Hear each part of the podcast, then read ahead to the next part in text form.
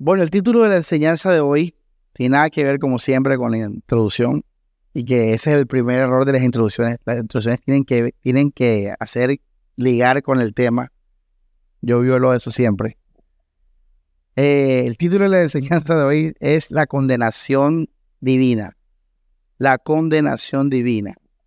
Hoy vamos a hablar un poco de eso, del tema de la del infierno, de la realidad de la condenación. Vamos a empezar con el Evangelio. Vamos a empezar con el Evangelio. Vamos a leer los Evangelios. Vamos al Evangelio de Mateo.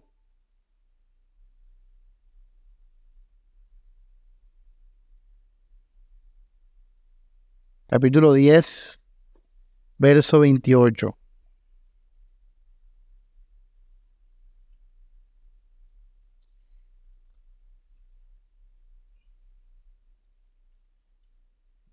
Dice la Biblia, y no temáis a los que matan el cuerpo. Eso es una realidad, ¿verdad? Sabemos que el cuerpo muere, ¿ah? Sabemos que el cuerpo muere, que el cuerpo muere y que hay gente que destruye el cuerpo, ¿verdad? Los asesinos, se llaman ellos. Y dice Jesús, no temáis a los que matan el cuerpo mas el alma no puede matar. Teme más bien a aquel que puede destruir el alma y el cuerpo en el infierno. El único que tiene la capacidad de hacer esto es Dios. Solo Dios tiene la capacidad de condenar, de destruir un alma y echar el cuerpo al infierno. Entonces Jesús nos está invitando a que le temamos a qué? A Dios, no al diablo. Hay gente que interpreta mal esto y dice que es el diablo, no. No temáis a los que matan el cuerpo, más el cuerpo en el infierno. La Biblia en todas, en, en todas sus páginas uno de los temas que más tiene claro es el tema de que hay castigo, de que hay condenación para las personas. Si leemos, por ejemplo, en Salmo,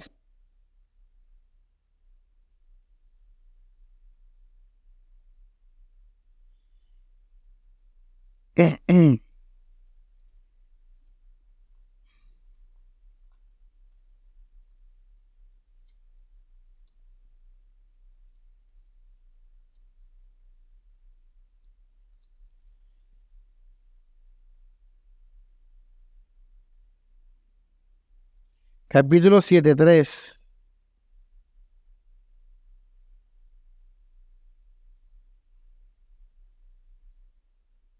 Versículo 17 dice,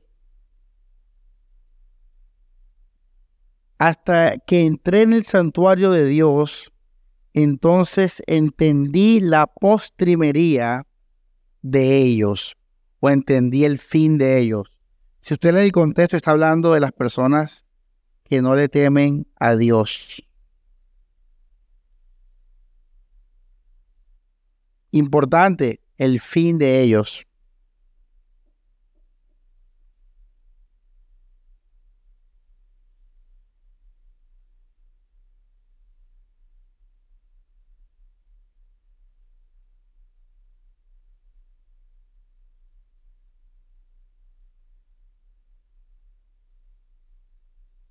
Vamos ahí mismo en el Salmo 49.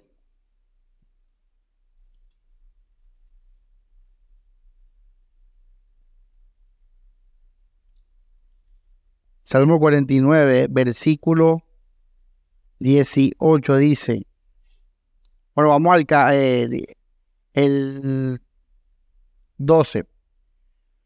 Salmo 49, 12, mas el hombre no permanecerá en honra, es semejante a las bestias que perecen. Este su camino es locura, con todos sus descendientes se complacen en el dicho de ellos. Como rebaños serán puestos en la sepultura, la muerte se cebará en ellos. Y dice, y los rectos señorearán sobre ellos por la mañana, y su buen parecer se consumirá en el sepulcro de su morada. Versículo 16 dice, no temas cuando se enriquece alguno, cuando aumenta la gloria de su casa, porque cuando muera no llevará, ¿qué dice? Nada, ni descenderá tras él su gloria. Aunque mientras viva, o sea, una persona viva, bendiga su alma, y tú serás loado cuando te hicieres bien. Entrará a la generación de sus padres, nunca mirarán la luz. El hombre que está en honra y no entiende, o no es salvo, o no tiene relación con Dios, semejante es a los, a los animales porque al final van a perecer. Estamos leyendo Salmos y leímos Mateo. Y hermanos, sobre todo el Nuevo Testamento, es muy claro en que al hombre le espera un final bien horrible.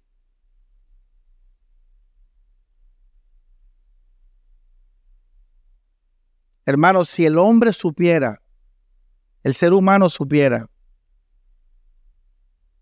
si estuviera 10 segundos en el infierno, dejaría todo tirado y se arrodillaría a pedirle salvación a Dios. Dejaría padre y madre, ¿se acuerdan la predica del domingo? Cristo es mi porción, dejaría todo por lo horrible que es el infierno. El hombre necio, el hombre necio no piensa y vive con la conciencia de la condenación. El hombre sabio sí es consciente de eso. No por él, porque él es salvo, sino porque eso le va a crear a él una actitud de compasión y de deseo de predicarles a las personas, de, invitarlas al Señor, invitarlas a la iglesia. Es sabio porque esa es la realidad de todas las personas. Hoy compartía con mi hermano de que todos los días, hermanos,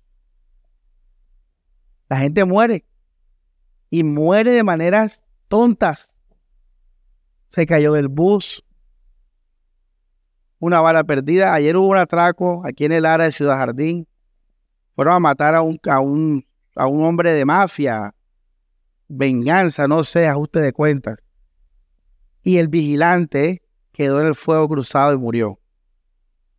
Tenía 20 años, si no estoy mal, 20 años, un niño, un peladito, y tenía tres semanas trabajando. Y murió. ¿Qué iba a pensar él a pesar de su trabajo? Que son trabajos que uno tiene que ser muy consciente de que puedes morir fácilmente porque son trabajos de, seguridad y todo eso. Yo sé que él no se imaginó que se iba a morir ese día. Sé que él no lo tiene en mente. Y la mayoría de personas así vive la vida. Va con su moto a trabajar y no sabe que ese día no volverá a casa porque el carro adelante va a frenar, él va a frenar en seco, se le va a caer la moto a la izquierda y pasa un camión. Y así murió un enfermero hace poco allá en la vía 40. Y cuando tú leas esa muerte ahí en accidente de Barranquilla, en Zona Cero, en el Heraldo, piensa enseguida, hazte consciente que tú puedes ser el próximo. O que tú, el de al lado, puede ser el próximo, tu amigo, tu hermano, tu primo, tu padre, Lo que pasa es que nuestra carne es totalmente simple. Y el mundo está en una locura. ¿Qué leímos ahora en el Salmo? Este su camino es locura. El mundo, a pesar de esa realidad de que todos somos frágiles, que podemos morir en cualquier momento de cualquier bobada, de caernos en el baño y pegarnos en la cabeza y morirnos, y morirnos a pesar de esas realidades que vemos todos los días, el mundo, el espíritu del mundo está en una locura y nuestra carne también está en una locura. Porque nuestra carne y el mundo nos están diciendo, reina en este mundo, sueña en este mundo, expándete en este mundo, haz planes en este mundo, como si no hubiera muerte, como si no hubiera fin, como si no fuéramos a envejecer. Hoy estábamos viendo los adornos de Halloween. Siempre se me olvida para adornar la casa, no guardo los ahorros para eso.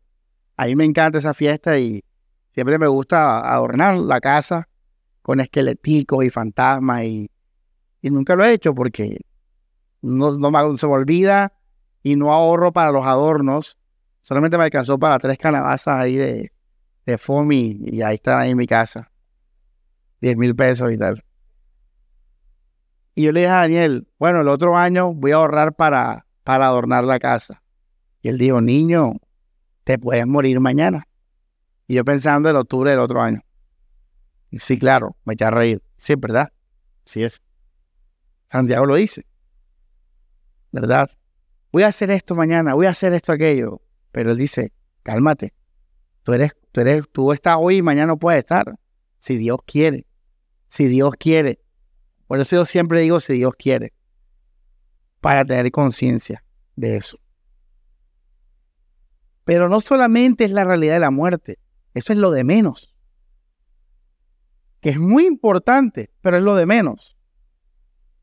Lo que es más preocupante, hermanos, es la terrible realidad a, la que se va a enfrentar el que muera sin Cristo. Eso es lo más horrible, lo más terrible de la situación. El mundo también en su locura cree que todos los que mueren van al cielo. En su costumbre y tradición religiosa, católica, porque somos una cultura católica, todos tenemos en la mente como que el que muere va al cielo. Ustedes ponen en Facebook, vuela alto, amigo. ¿Lo han visto? Vuela alto. Estás en un mejor lugar, estás con el pap, con Papa Dios. Ahora estás en un mejor lugar. Y eso es otra locura. Porque el cielo es un lugar sagrado. Es un lugar santo. Es un lugar reservado para los elegidos de Dios. Eso no es un lugar donde todo el mundo va a ir cuando muera. Al contrario, dice el Señor que la gente que muere sin Cristo va a ir a un lugar de sufrimiento, de lamento. Ahora vamos a ver eso en detalle. Eso está en toda la Biblia. Aún los teólogos más liberales no pueden negar eso porque está muy literal. Cuando Jesús dice que va a apartar a los cabritos de las ovejas. Cuando Jesús, ahora los versículos los vamos a ver. Es muy complicado quitar eso de la Biblia. Eso hace parte del mensaje del Evangelio. Es más, por eso el mensaje del Evangelio nos, ¿qué? Nos salva. Gracias, Señor, por tu salvación. Porque estábamos condenados. Entonces, si tú quitas esta realidad,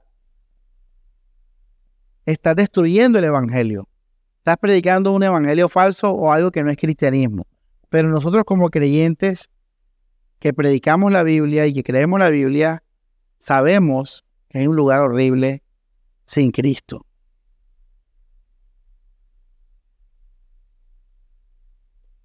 Y repito, hermanos, la gente está, como dice Jesús,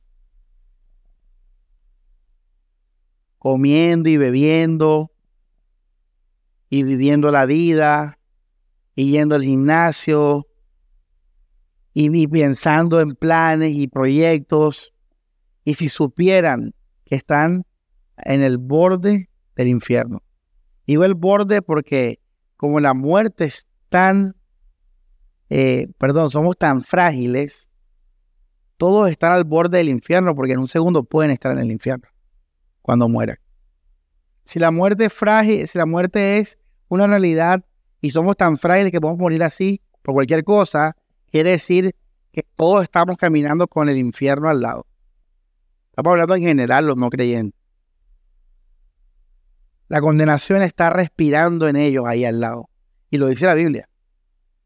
Cuando dice Pedro, habla de los falsos profetas, habla de que su condenación no, no, no, está, no se espera.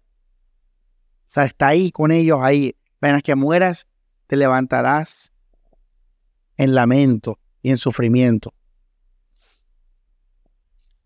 Usted como cristiano tiene que tener esta conciencia, tener conciencia de esto muy, muy clara todos los días.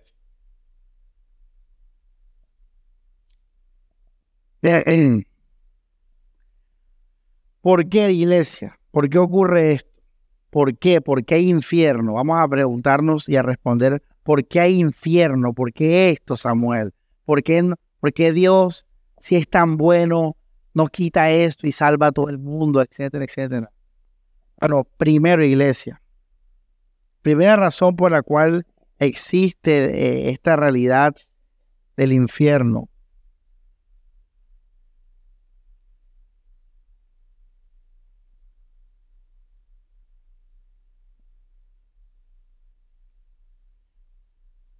Vamos a capítulo Daniel, eh, capítulo Daniel, Daniel capítulo 9. Vamos al libro de Daniel capítulo 9.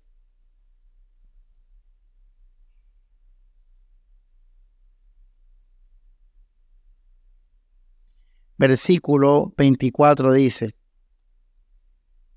70 semanas están determinadas sobre tu pueblo y sobre tu santa ciudad. Miren lo que viene ahora importante. Para acabar la prevaricación y concluir el pecado y expiar la iniquidad y para traer la justicia eterna. Hermanos, vamos, eh, bueno, vamos a repetirlo porque no se lo olvide esos conceptos. Capítulo 9, versículo 24 dice, 70 semanas están determinadas sobre tu pueblo, ¿verdad? Dice, para acabar la prevaricación, para acabar el mal, concluir el pecado, o sea, terminar el pecado y expiar la iniquidad. En otras palabras, acabar con el mal. Y en Hebreos 10, que lo leímos ya hace una semana en la iglesia, habla de que el Señor acabó con el pecado. ¿Se acuerdan? Hebreos 10. Eh, vamos a leerlo, vamos a leerlo. Estamos en el tema. Hebreos capítulo 10.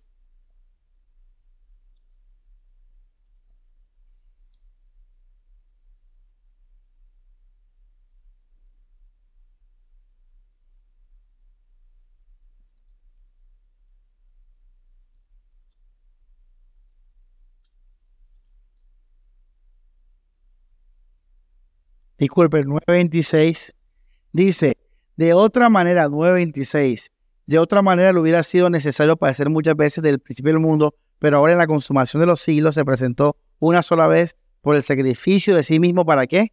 ¿Qué dice? Quitar el pecado. ¿Qué leímos en Daniel?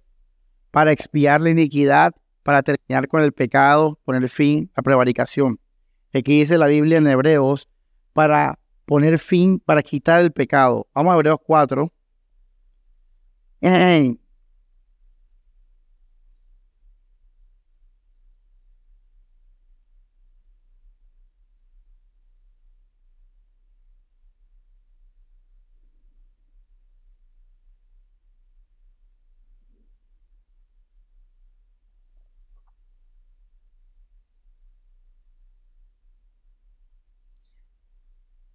eh, disculpe, capítulo 2, verso 14. 2.14. Dice, así que por cuanto los hijos participaron de carne y sangre, él también participó de lo mismo. ¿Para qué? ¿Qué dice? Destruir por medio de la muerte al que tenía el imperio de la muerte. ¿Esto es a quién? Al diablo. Hermanos, la primera razón de por qué existe la condenación en el infierno es para que se destruya y se acabe todo el mal. El pecado, el diablo, la muerte, etc. Cristo ya hizo eso en la cruz, como vimos ahora. Sin embargo, en el reino de la tierra, en el mundo terrenal, eso no se ha vivido, eso no se ha aplicado, digámoslo así. Y eso también tiene que realizarse en la tierra física. En el mundo espiritual ya Satanás se disfruta de que uno esté sobre Satanás en Cristo Jesús. Y en el mundo espiritual tú estás perdonado. El acta de los decretos contra ti fue anulada. Eso es el mundo espiritual. En el mundo espiritual en Cristo tú vences al diablo. ¿Verdad? Con la sangre del Señor, etc. Tú estás en la victoria, en el espíritu. Pero si tú miras el mundo físico y miras tu propio cuerpo, verás que todavía hay enfermedades, todavía hay injusticias, todavía hay males, todavía hay deseos pecaminosos, todavía hay pecado, etc. Quiere decir que esa victoria que ya fue en la cruz todavía no se ha realizado en el reino de la tierra, en el reino material, en el reino humano. Y para que el Señor haga eso, el Señor va a destruir por completo a Satanás. En el sentido de, como les digo, total. No solamente para nuestro espíritu, sino que también Satanás va a ser destruido para la tierra, para el mundo, para, para la creación en general. No va a ser como en el Génesis, que apareció el enemigo como una serpiente.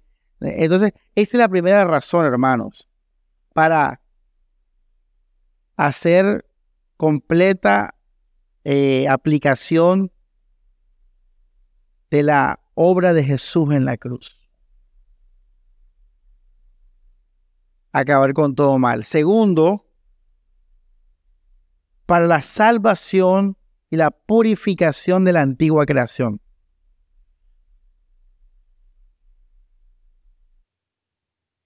¿Qué pasa si hay un virus, verdad? Llega un avión y va a rescatar a la gente que todavía no ha sido contagiada del virus y llegan 19 sin el virus.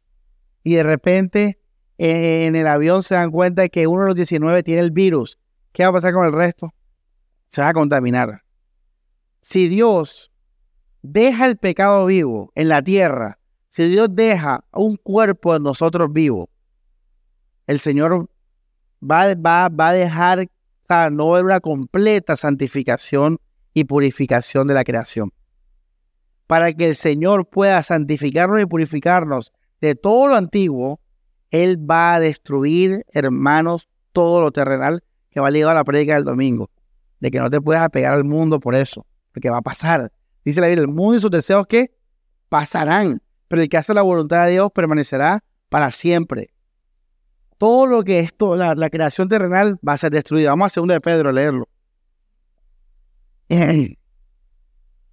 Por eso no te apegues, no te embobes con la creación, no te no ames este mundo ni las cosas que tus ojos ven, porque si tú amas este mundo, tu corazón va a estar aquí y cuando este mundo deje de ser, tú también dejarás de ser. Como la esposa de Lot con Sodoma, desapareció con la ciudad. Segunda de Pedro, capítulo 3, versículo 7. Escuchen esto, hermano, la palabra del Señor. Dice, pero los cielos que son ahora y la tierra, ¿sí ven? Los de ahora, dice, son que, léalo, reservados por la misma palabra, o sea, Dios los está reservando, usted sabe, por el, tema de los elegidos, por la misericordia, por la gloria de Dios, etc. Dice, para el fuego en el día del juicio y la perdición de los hombres impíos. Está reservado.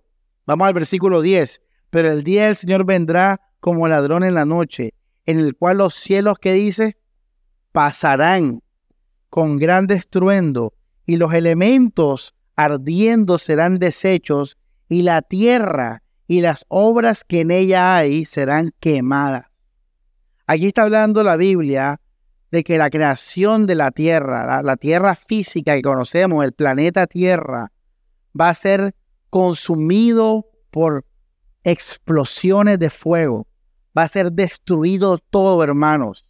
Todo va a ser destruido. Versículo 11. Puesto que todas estas cosas han de ser que desechas. Este mundo va a ser desechado. Por eso dice 1 Juan 2, 16, 17. El mundo pasajero. El mundo que pasará. Por eso no te apegues al mundo. Porque te vas a destruir el alma. Porque este mundo es vanidad, este mundo es pasajero. No te apegues, porque tu alma se volverá también vanidosa. En vez de estar pensando en qué? En el mundo venidero. El creyente está ilusionado, preparado, pensando, esperanzado en el mundo venidero.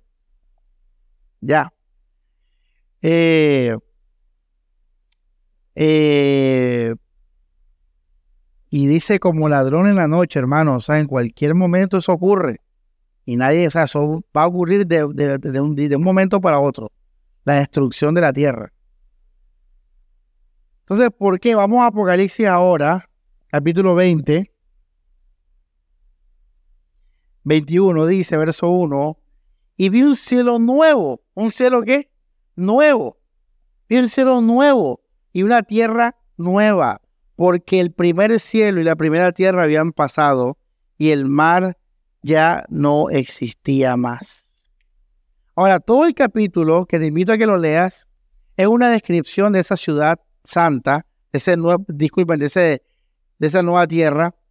Y miren el versículo 27, toda atención dice, y no entrará en ella ninguna cosa que inmunda o que hace abominación o mentira sino los que están escritos en el libro de la vida. Fíjate cómo lo que el segundo punto, ¿por qué el Señor va a destruir y por qué hay condenación? Porque el Señor va a, a, salvar y va a purificar la vieja creación y va a ser una nueva realidad, un nuevo cielo y una nueva tierra, en que si el pecado no es destruido y, el y, la, y la maldad y Satanás y todo eso, no se podría hacer un nuevo cielo y una nueva tierra. No se podría hacer. No se podría hacer. Porque el pecado, como hizo con Adán y Eva, se contagiaría, contaminaría y destruiría de nuevo la creación, como lo hizo en Génesis capítulo 3. Entonces, por eso es necesario el infierno, Así el fuego va a quemar el pecado, va a quemar a Satanás, a la muerte. La muerte. ¿Usted cree que la muerte es buena? La muerte es la que nos mata, el espíritu de la muerte, el cuarto jinete. La Biblia dice que la muerte es un ángel, es un ángel, una persona, es un espíritu. ¿No has visto que hay gente que le dan ocho disparos y después le da neumonía en la UCI y después le da una batería de la UCI y no se mueren, es porque el espíritu de la muerte no está sobre él. Puede pasar lo que sea. se cayó debajo del camión y la llanta le pasó al lado. Es porque el espíritu de la muerte no está en él. Pero cuando el espíritu de la muerte llega a una persona, vas a morirte. Te vas a morir. El espíritu de la muerte. La muerte es un espíritu, se llama el destructor en Éxodo. El que mató a los primogénitos, el destructor. Y la Biblia dice en Apocalipsis que la muerte también va a ser lanzada al lago de fuego. La muerte, el último enemigo, el enemigo postrero, dice la escritura en Corintios y en Apocalipsis. Todo eso es mal porque la muerte es un mal. La muerte, ¿qué va a traer? ¿Qué trae la muerte a nosotros? Trae dolor, tristeza, ¿verdad? Porque nos roba a una persona que amamos. Nos quita a una persona que amamos. La voluntad de Dios no es que eso ocurriese. La voluntad de Dios es que vivamos para siempre. Pero viene la muerte y nos tumba eso, ¿verdad? Y la muerte, bueno, eso también es un mal que, que Dios va a destruir, porque va a haber un nuevo cielo, una nueva tierra, donde todo va a ser hermoso, eterno, lleno de luz, lleno de santidad y lleno de gloria al Señor. Tercer punto, la gloria de Dios. El infierno existe porque se va a demostrar con eso que Dios venció y es más poderoso que Satanás. Vamos a Apocalipsis 19, rapidito, vamos terminando. Dice la, la Biblia, eh, eh,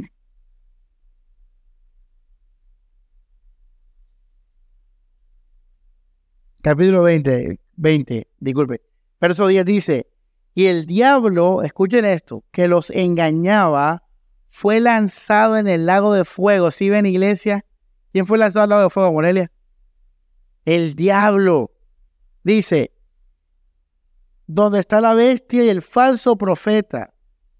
¿Qué significa que el diablo es lanzado al lago de fuego? Significa que Jesucristo es el Todopoderoso. Ahora vamos a 1 Corintios 15 para que vean esto de la gloria de Dios más explícito.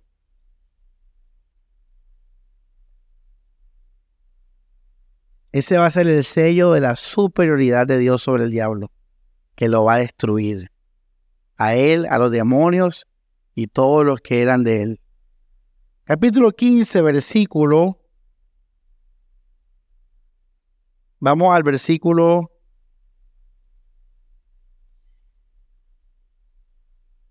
veinticuatro.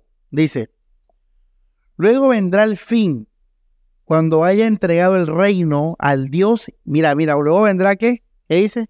El fin. Todos estos versículos léalo después en su casa. Cuando haya entregado el reino a Dios y Padre, cuando haya qué, ¿qué dice ahí? Abatido todo dominio y toda autoridad y poder. ¿Sí ves? Gloria, mi hermano, gloria de Dios. Porque es necesario que el reine hasta que haya puesto a todos sus enemigos que debajo de sus pies. Y el postrer enemigo que será destruido, ¿cuál es? La muerte. Porque todas las cosas sujetó debajo de sus pies. Pero cuando dice todas las cosas son sujetadas a él, claramente se sitúa aquel que sujetó a él todas las cosas, a Dios. Mira el 28. Y cuando todas las cosas le estén sujetas, entonces el Hijo se sujetará a Dios, que sujetó a él todas las cosas para que el Padre sea todo en todos. La gloria de Dios. Por eso también existe eh, y va a ser la condenación del infierno para la gloria del Señor, para su poder.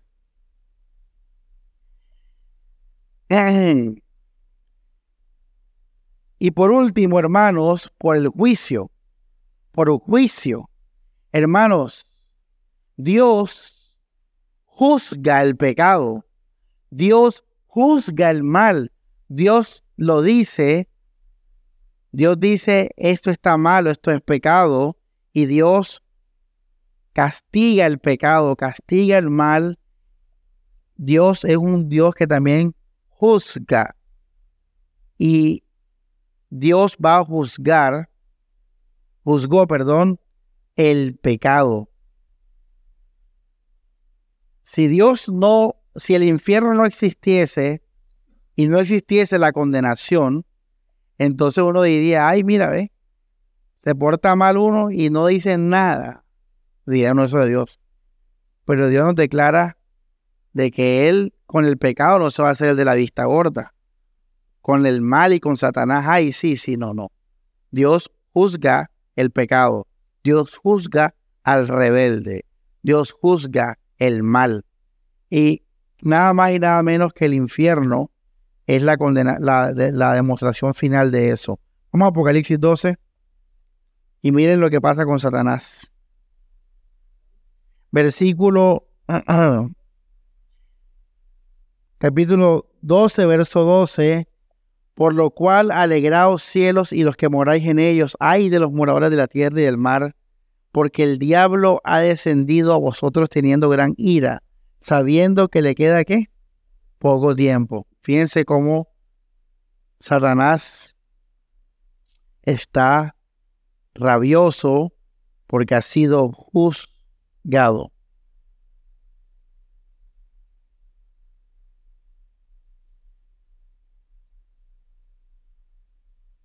Bueno, ahora viene algo interesante. Vamos a hablar del proceso paso por paso de cómo uno se condena ya en concreto. Recuerden que hasta ahora en el infierno hemos visto que van a estar, pues obviamente el diablo, va a estar todos sus ministros, los demonios, ¿verdad? El anticristo, la bestia. Dice también que la muerte, porque obviamente vamos a estar en un cielo ¿qué? Nuevo y una tierra ¿qué? Nueva. Ya no va a haber muerte, ya no va a haber dolor, allá no va a haber tristeza, allá no va a haber tentaciones, allá no va a haber nada de esos males. ¿Por qué? Porque están ¿qué? Destruidos, están en el infierno. Ya, muy importante eso. Ahora, ¿cómo somos condenados? O sea, ¿cómo, cómo pasa la condenación ya? Eh, bueno, la condenación ocurre en concreto cuando alguien muere físicamente. Cuando alguien muere físicamente. O sea, cuando alguien se muere. No, un infarto, murió, un accidente, lo que sea, murió, murió. Ahí a, partir dice la Biblia que uno muere. En Hebreos 4 dice versículo eh,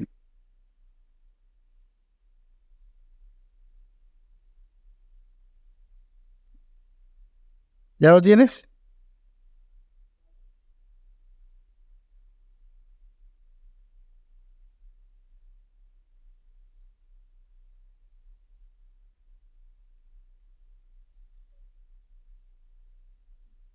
Ahí está. ¿Hebreos qué? ¿9?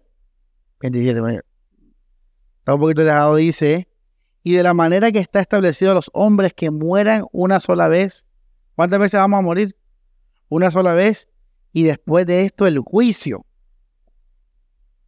Dice la Biblia en Lucas 16, vamos a hablar del rico y Lázaro rápidamente, que había un hombre rico, Lucas 16, 19, un hombre rico que se vestía de púrpura, lino fino, era un hombre que hacía banquetes todos los días. Dice la Biblia que murió. Vamos al versículo 20, 23.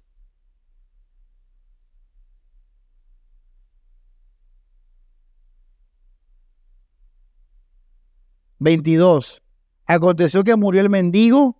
Fíjense, murió físicamente el mendigo y fue llevado por los ángeles al seno de Abraham y murió el rico y fue sepultado. Fíjense, la muerte física. Y en el Hades, ¿dónde se despertó el rico? En el Hades alzó sus ojos, estando en qué? Tormento, y vio de lejos, bueno, eso ya no, no, no es el tema ahora, pero vamos al versículo 24, la parte B, dice, y el rico dijo, porque estoy atormentado en esta llama, en esta llama. Lo puede leer, todos esos versículos, léalo en su casa, estúdielos, todos los textos que estamos compartiendo, porque de ahí viene la enseñanza. Hermanos, cuando una persona muere físicamente, o se va a despertar inmediatamente en el segundo que muera, o va a despertarse en gloria como Lázaro, o va a despertarse en tormento como el rico. Ese invento y que no, que el purgatorio, que va a estar en, una, fila, más de fila aquí, fila allá. O sea, allá hay que la registraduría, no. Allá para que una fila a ver el limbo. ¿Sabes? Los católicos inventaron eso para el tema de los bebés, o el tema que la gente moría así eh, accidentalmente, o la gente especial, etcétera. No, no, nada de eso, iglesia. No hay limbo, no hay purgatorio. Hay cielo e infierno. Hay presencia de Dios o fuera de la presencia de Dios. Importante, no hay otra segunda oportunidad. Por eso cuando alguien muere, hermano, ya se acabó la, toda la historia de esa persona. Viene a partir de ahí su eternidad. Usted vieron una película que se llama Ghost de los años 91, 90, por allá. En esa película, ¿te acuerdas, Daniel? A nosotros nos daba miedo. Da miedo, da miedo cuando vinieron los demonios. Uno moría, ¡pum! Y en la película, cuando tú te morías, salía tu alma. Y tu alma me morí. Pero enseguida, de repente, venían como unos demonios a llevarte o si no, una luz del cielo se abría y te llevaba al cielo. Bueno, algo así, pero más rápido. Porque la Biblia dice, y abrió sus ojos, o sea, despertaron en tormento o en, o en el cielo. Se acabó la misericordia, hermano. Escuchen esto. En el mundo espiritual se acabó la misericordia. No hay misericordia. No hay amor. Una vez que la persona muere, ya es lo que es. Eh, eh. Vamos a al Evangelio de Mateo 13, capítulo 13, verso 50. Dice, y los lanzarán en el horno de fuego, allí será el lloro y el crujir de dientes. Estas palabras son importantes porque representan dos cosas que Jesús nos está enseñando. El lloro significa dolor. Dolor, hace énfasis al dolor, al lamento, hermanos.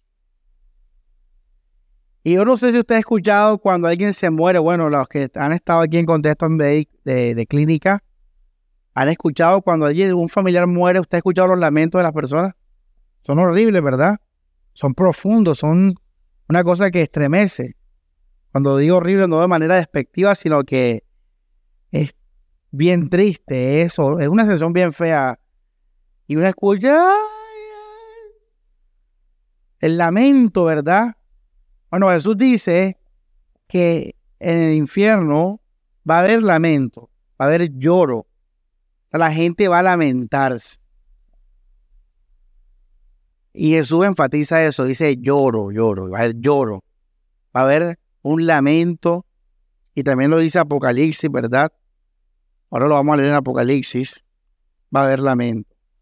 ¿Por qué la gente va a estar lamentándose, hermanos? ¿Por qué uno se lamenta? Porque va a ser algo horrible. Porque va a haber llama, va a haber dolor, porque va a haber sed.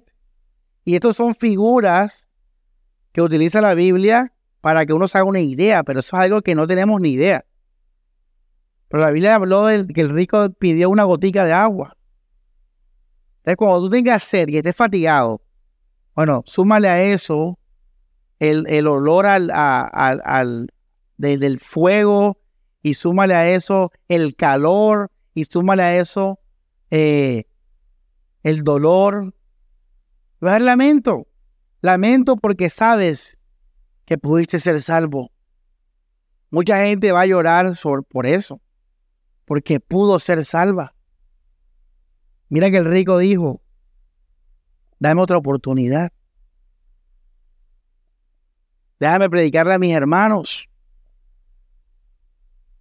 va a haber lamento, va a haber lloro. Y como digo, la idea de esta predica es que tú seas consciente de esto para que mires al mundo con compasión. Porque el mundo está loco, la gente está loca. La gente vive como si esto no se fuera a morir. Salmo que leímos ahorita. Y después dice crujir de dientes. El crujir de dientes tiene que ver con rabia. ¿Se acuerdan en Hechos cuando dice la Biblia que Esteban estaba predicando? Dice que la gente crujía los dientes de la rabia. Entonces la gente no solamente va a tener lamento y tristeza, sino que va a tener odio contra Dios. Va a tener rabia contra Dios. Y eso está en Apocalipsis cuando Dios manda las copas de ira. Dice la gente que va a blasfemar. Cuando Dios les envía las, las plagas, dice que la gente no se va a arrepentir, sino que va a blasfemar contra Dios. Así va a ser el infierno, un lugar lleno de blasfemia. Pues la gente va a estar rabiosa con Dios, odiando a Dios por esa condenación. Dice Jesús, el lloro y el crujir de dientes. Vamos al libro de Apocalipsis.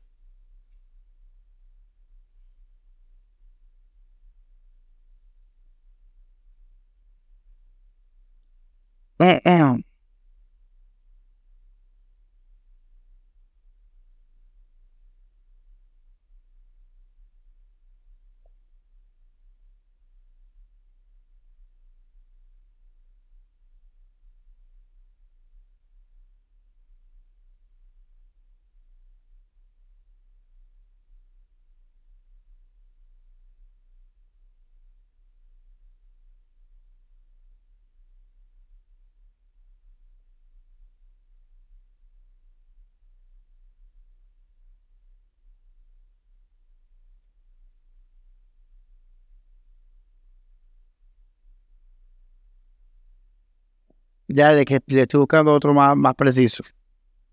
Acuérdate ahora.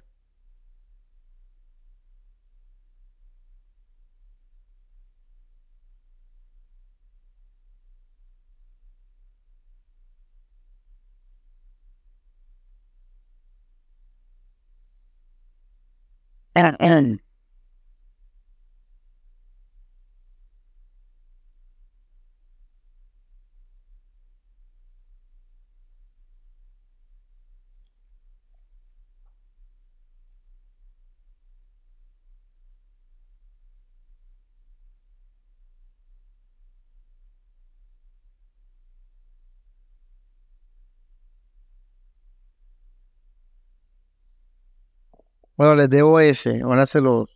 Que pensé que estaba aquí y busco en Google y sale pura cosa adventista. No sé por qué. Eh, bueno, en Apocalipsis dice que, que su clamor sube por los siglos de los siglos. Quiere decir que esta condenación va a ser permanente ese dolor, esa rabia va a ser permanente.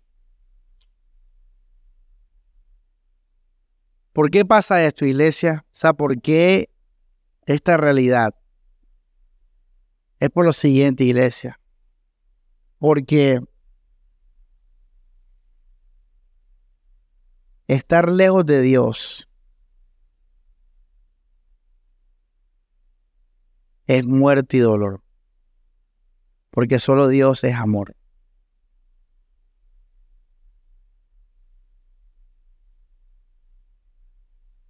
Dios quiere que todas las personas sean salvas. ¿Usted sabía eso? Dios quiere que todas las personas sean salvas. Eso está ahí en, en Timoteo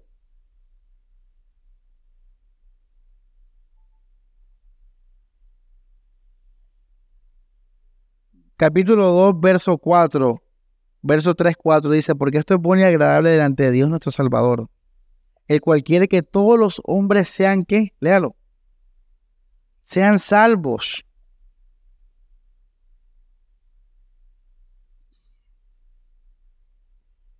Vamos a Apocalipsis 14, 11, ya me mandaron el versículo. Aquí está, sí, gracias. Dice, y el humo del tormento de ellos. Lloro, crujir y qué más? Tormento. Sube para siempre. Sube para siempre, iglesia.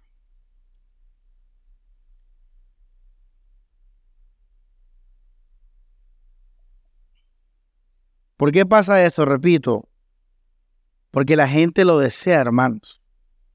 Porque la gente sin saberlo, sin ser consciente de su decisión, deciden el infierno, deciden alejarse de Dios. Porque Dios quiere, leímos ahora, que todos los hombres que sean salvos. Dios es amor.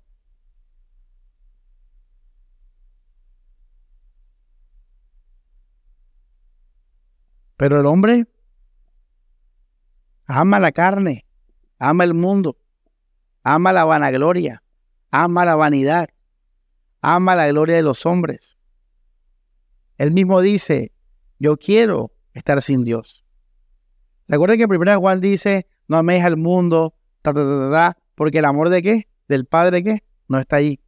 Entonces, cuando tú amas el mundo, tú estás eligiendo el amor del mundo, no de Dios.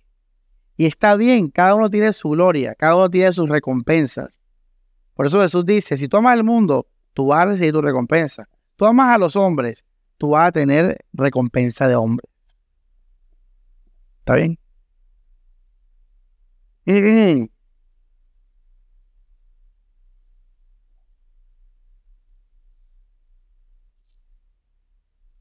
Les voy a explicar algo. La, la, palabra en Juan capítulo 3 dice que el que rechaza a Jesús ya está condenado. ¿Cómo así? En el mundo terrenal, Dios ha derramado de su misericordia. ¿Se acuerda el pasaje que dice Dios ha ese llover sobre qué? buenos y malos. Dios en el mundo terrenal, por testimonio, ha dejado bien, bien para las personas. Los niños, la inocencia, el sueldo, la salud, la naturaleza, eh, la alegría, la familia, los sentimientos, las emociones positivas. Todo eso hace parte de la misericordia de Dios. Pero cuando uno se muere, se acabó la misericordia de Dios. Por eso eso está hecho para que tú le prediques a la persona y le digas, mira, ve, la bondad de Dios, para que vayas a la salvación. Romanos 1. Por testimonio. Cuando una persona muere físicamente, pierde su conexión con el mundo terrenal, donde Dios tiene misericordia. Y entonces su estado espiritual toma total control y dominio del ser. En esto, esto, esto quiere decir del alma. En otras palabras, si el mundano la está pasando bien ahora, es por la misericordia de Dios. No es por su espíritu de muerte. Porque en su espíritu no hay amor, gozo y paz. En su espíritu hay vacío, hay pecado, hay muerte. La Biblia dice, estábamos muertos en vuestros delitos y pecados. Entonces, si el mundano le está pasando bien ahora, es porque Dios ha derramado su misericordia en todas las cosas terrenales.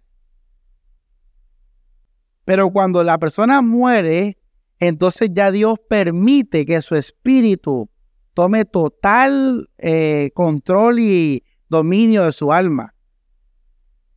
¿Y qué pasa con un espíritu que no es, está en la presencia de Dios? Es horrible. Es horrible. Es naturalmente horrible. No es que Dios quiera eso. En un sentido personal, en el sentido como que la tomó personal Dios y ahora yo voy a, voy a condenar a los hombres. No, no, no. Dios, eso es así porque pues Dios es santo, porque Dios es amor. Y, todo lo que es contrario a eso, el pecado y el mal, es horrible. Lo que pasa es que la gente no siente eso por la misericordia de Dios. Pero cuando se le quite esa parte de Dios, va a ver la muerte y el pecado como lo que realmente son, cosas horripilantes. Y eso naturalmente va a llevar a ese estado eterno de condenación. En otras palabras, el que la Biblia diga, no, que voy a con una persona y la voy a tirar al infierno, eso lo más probable es que sea algo simbólico, para que uno entienda. No es que la persona se muera ya y estás tú ahí bacano y te tiran al infierno. No, no, eso es un lenguaje figurativo. Por eso es que la gente se mete unos enredos en escatología para conciliar todo esto. Es que tienes que ver lo que el Señor nos está diciendo, lo que está diciendo la palabra de Dios. Lo que está la palabra de Dios, más allá de, de, de, esa, de, esas, de esas figuras, es que eso va a ser horrible. Y, y, eso sí, compáralo con el fuego, compáralo con el lloro y el crujir de dientes. Compáralo con el gusano que nunca muere, que no lo hemos leído. ¿Ya ven? No, la llama de fuego. El fuego es un elemento terrenal. El fuego no es un elemento espiritual. El fuego no puede quemar un espíritu. Entonces, obviamente, no es un lago de fuego con fuego de acá. ¿Cómo es el fuego en la tabla de elementos químicos? Nadie sabe cómo es el fuego. H2O, el agua. ¿El fuego cómo es? Sabe. Bueno, el, obviamente el infierno no es esa esa forma química. Mira los otros riéndose ahí, ahí, el oxígeno, el agua. ¿Cuál es el fuego? A ver, sábelo todo. No tiene elementos. Bueno, en el cielo no va a haber eso, es algo terrenal. Entonces, cuando la Biblia habla de todas estas cosas, es para que uno se haga una idea, para que uno se proyecte, hey, la vida sin Dios es, va a ser lo más horrible que podamos vivir. Y cuando una persona muera en el mundo espiritual por Dios, es un misterio. ya que nadie ha ido allá. Cuando alguien muera sin Dios, hermanos, va a vivir la realidad de su espíritu muerto sin Dios. Entonces, no es, no es que Dios la tomó personal y Dios, y eso hay que explicárselo a la gente a veces porque la gente, bueno, no, que por qué Dios hace esto. Fíjate, la gente pregunta mucho eso, ¿por qué Dios condena a la gente? Eh, todo eso al final es un mensaje y es decir que Dios quiere lo mejor para una persona, Dios quiere salvarla. Por eso es que el Evangelio es que salvación. Y si, si tú no te dejas salvar por Dios, si tú no aceptas esa salvación, pues tú mismo estás decidiendo vivir sin Dios. Lo que pasa es que, repito, no lo vas a sentir ahora porque Dios tiene misericordia sobre esta tierra. Dios tiene gracia. Pero apenas que mueras, entonces el espíritu sin Dios va a ser la realidad total de la persona, de su alma. Y va a ser tan horrible como lo que hemos hablado ahora. Lamento, lloro, crujir, sed. Va a ser horrible, iglesia. Y, les digo algo, no lo, no, lo, no lo prueben. No lo prueben. No hay vuelta atrás. Ahora, ¿cómo somos salvos? Termino con esto. ¿Cómo somos salvos, iglesia? Vemos la, la condenación. Y por ende, ¿cómo nos perdemos? Con una sola cosa, iglesia. Confiando y creyendo en Jesús. Cuando uno confía y cree en Jesucristo, el Espíritu de nosotros recibe vida eterna, vida soy. recibe vida sol. ¿Sí, escucharon eso? Eso es tremendo. Está en Romanos capítulo 8. Vamos a Romanos capítulo 8.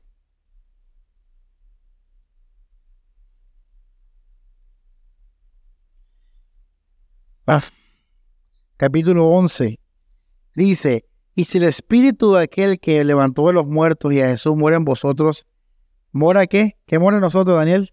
El Espíritu que levantó a Cristo entre los muertos. Fíjense, mora en nosotros. Dice, vivificará también nuestros cuerpos mortales por su Espíritu que mora en vosotros. Iglesia, les voy a decir algo. El mundano tiene su espíritu y su cuerpo. Y su alma está ahí en la mitad de, de las dos cosas. Su personalidad, cada uno tiene un alma, el ánima. El mundano tiene un espíritu muerto. Él del espíritu no saca nada, no hay nada, está muerto y, lleno de, de, cosas malas. Por eso el mundano de qué vive? ¿Qué vive el mundano? Del mundo.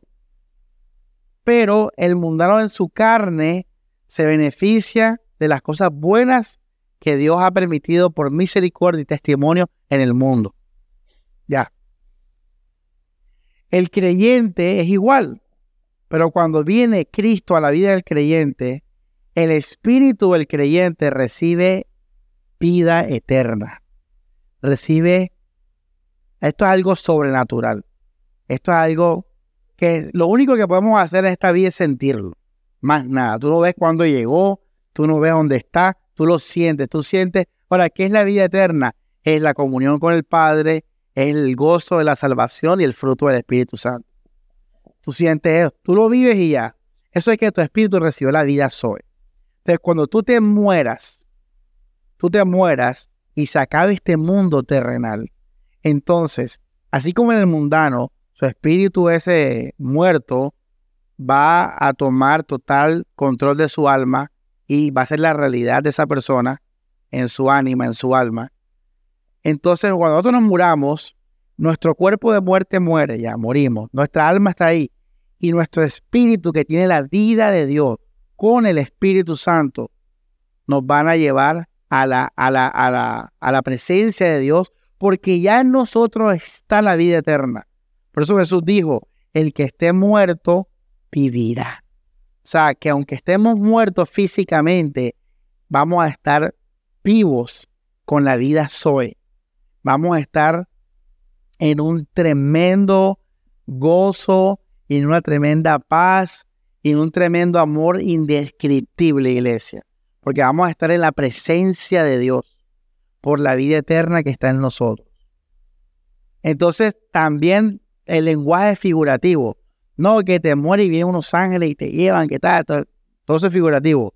La realidad es que tú te mueres y automáticamente como tu espíritu está en la vida eterna, con el Espíritu Santo, tú vas inmediatamente a disfrutar la plenitud de la vida espiritual.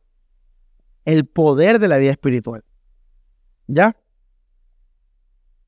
Y a nosotros nos va a pasar al revés que el mundano. Cuando nosotros nos morimos, al contrario, es mejor porque la carne, que era nuestro, nuestra, nuestro tropiezo, nuestra carga, va a morir para siempre. O sea, para el mundano la carne le conviene porque está la misericordia de Dios, que es lo, la cosa buena del mundo. Pero para nosotros no nos conviene porque la carne nos llevaba a amar el mundo, el pecado y todo eso. Cuando morimos, se acaba eso. Vamos a Apocalipsis 14, 13. Miren la diferencia. Dice, y oí una voz del cielo que decía, escribe bienaventurados los que mueren de aquí en adelante. ¿Sí ven? Los que mueren, ¿por qué? ¿Qué dice Grace? ¿Por qué? Así es. Descansarán de sus trabajos. la Biblia llama al creyente que muere, lo llama bienaventurado es algo bueno y lo mejor que nos va a pasar es morirnos, iglesia. Porque vamos a ir a la plenitud de la salvación y del amor de Dios. Vamos a la, de la santidad, del amor, a la plenitud de la comunión con Dios. También es un misterio. Igual que el infierno y el cielo son, en verdad son misterios. Nadie sabe, o sea, en verdad no está literalmente porque... Una pregunta, ¿por qué no está literalmente el infierno y el cielo en la Biblia? ¿Por qué no? A ver, respuesta fácil. José. Ajá. Grace.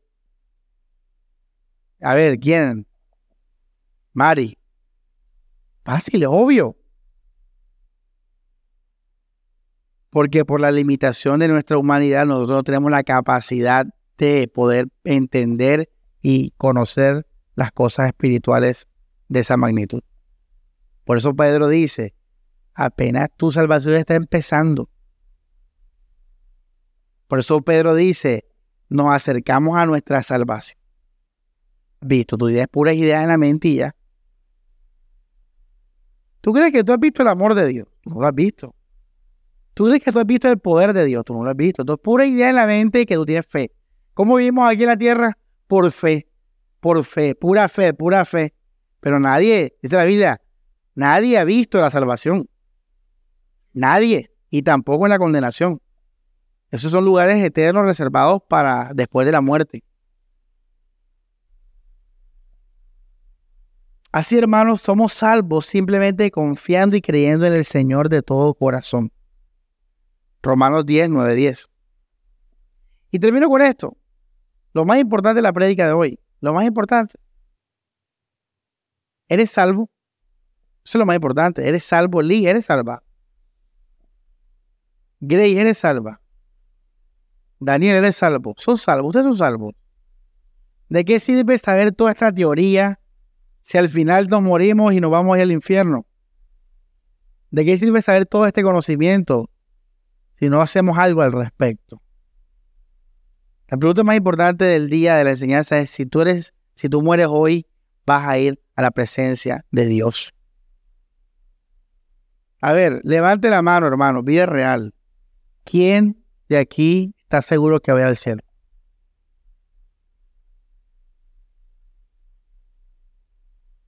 Usted no. No, yo sé que todo. Por ejemplo, yo le pregunto a usted, hermano Luis, ¿por qué usted está seguro que va al cielo?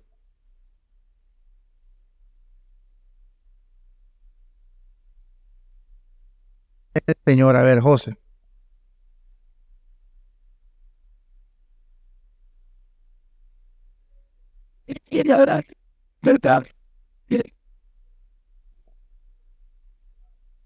Bien, Daniel, ¿por qué tú crees que tiene gripe? No puedo hablar. Anda con gripe, Daniel. Grace, ¿por qué estás seguro que vaya al cielo?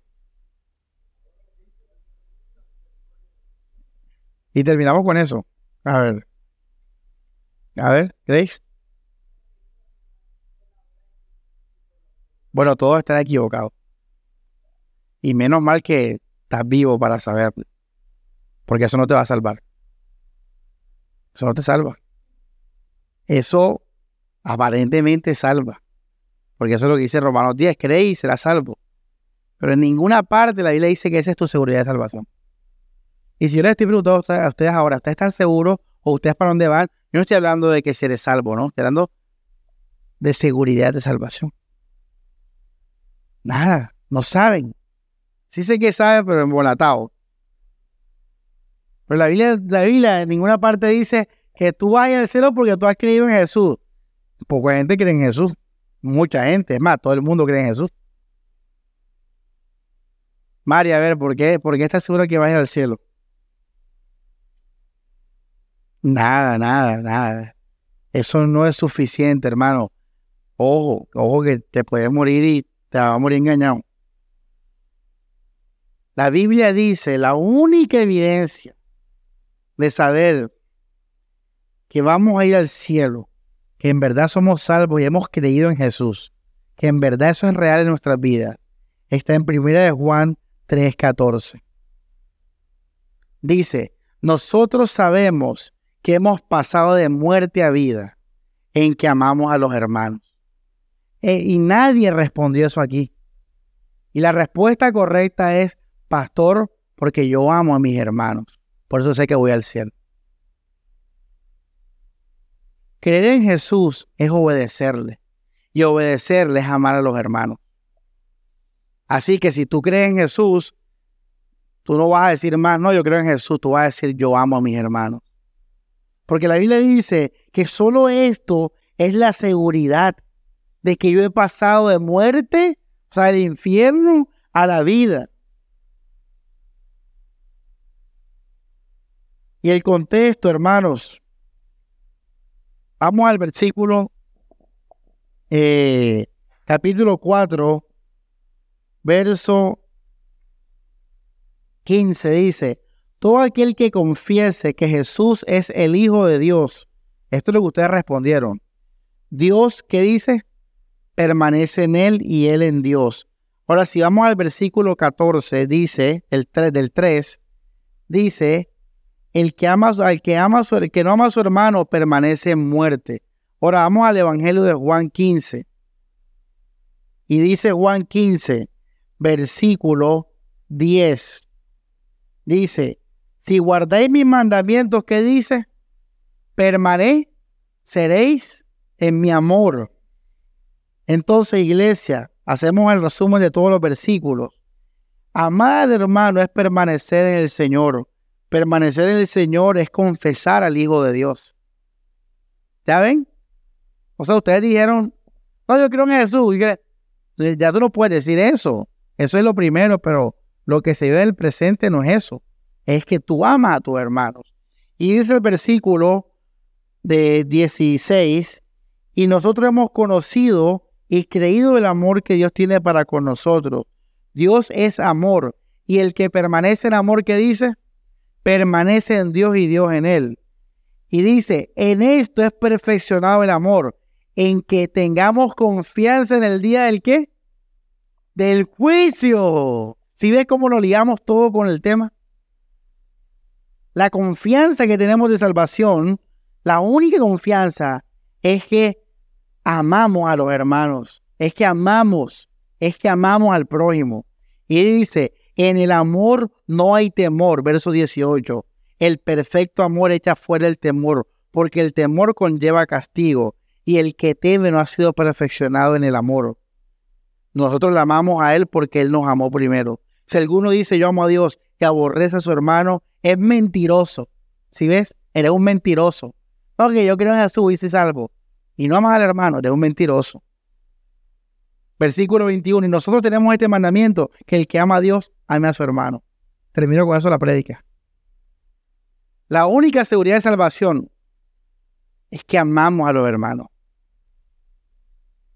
que amamos a nuestros hermanos. Y no a los hermanos de Estados Unidos, de Panamá, de Costa Rica, de Puerto Rico.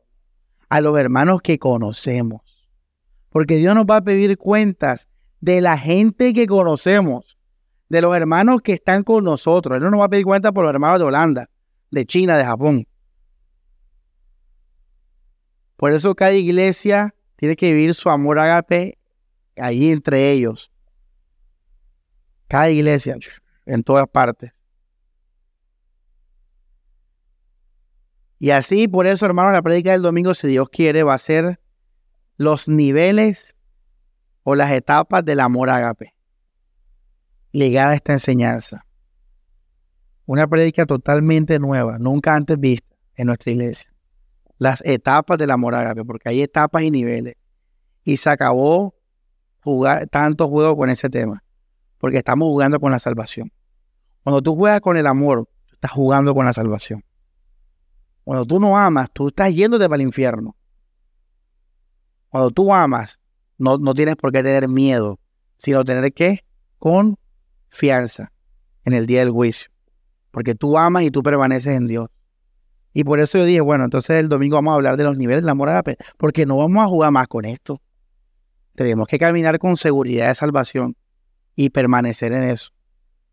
Si no queremos despertarnos en condenación. Entonces, que nadie se muera de aquí el domingo. Vamos a orar. Dios Padre, te agradecemos por la palabra de esta noche, Señor. Todo para tu gloria, Dios.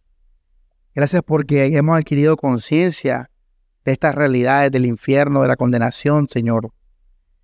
Para que tengamos compasión y también para nosotros comprometernos, Señor, finalmente, Dios, con la salvación, con temor y temblor.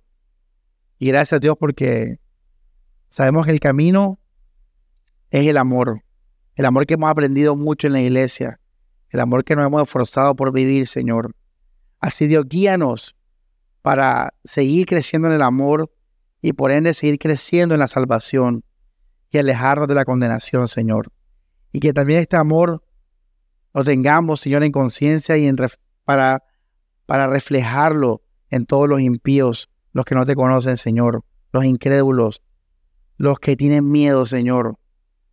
Que esta palabra, Dios, nos haga más conscientes de la necesidad de predicar, Señor, a todas las personas que pongas en nuestras vidas, para que vengan a la salvación, para que vengan al amor, Señor. Para tu gloria, amén y amén.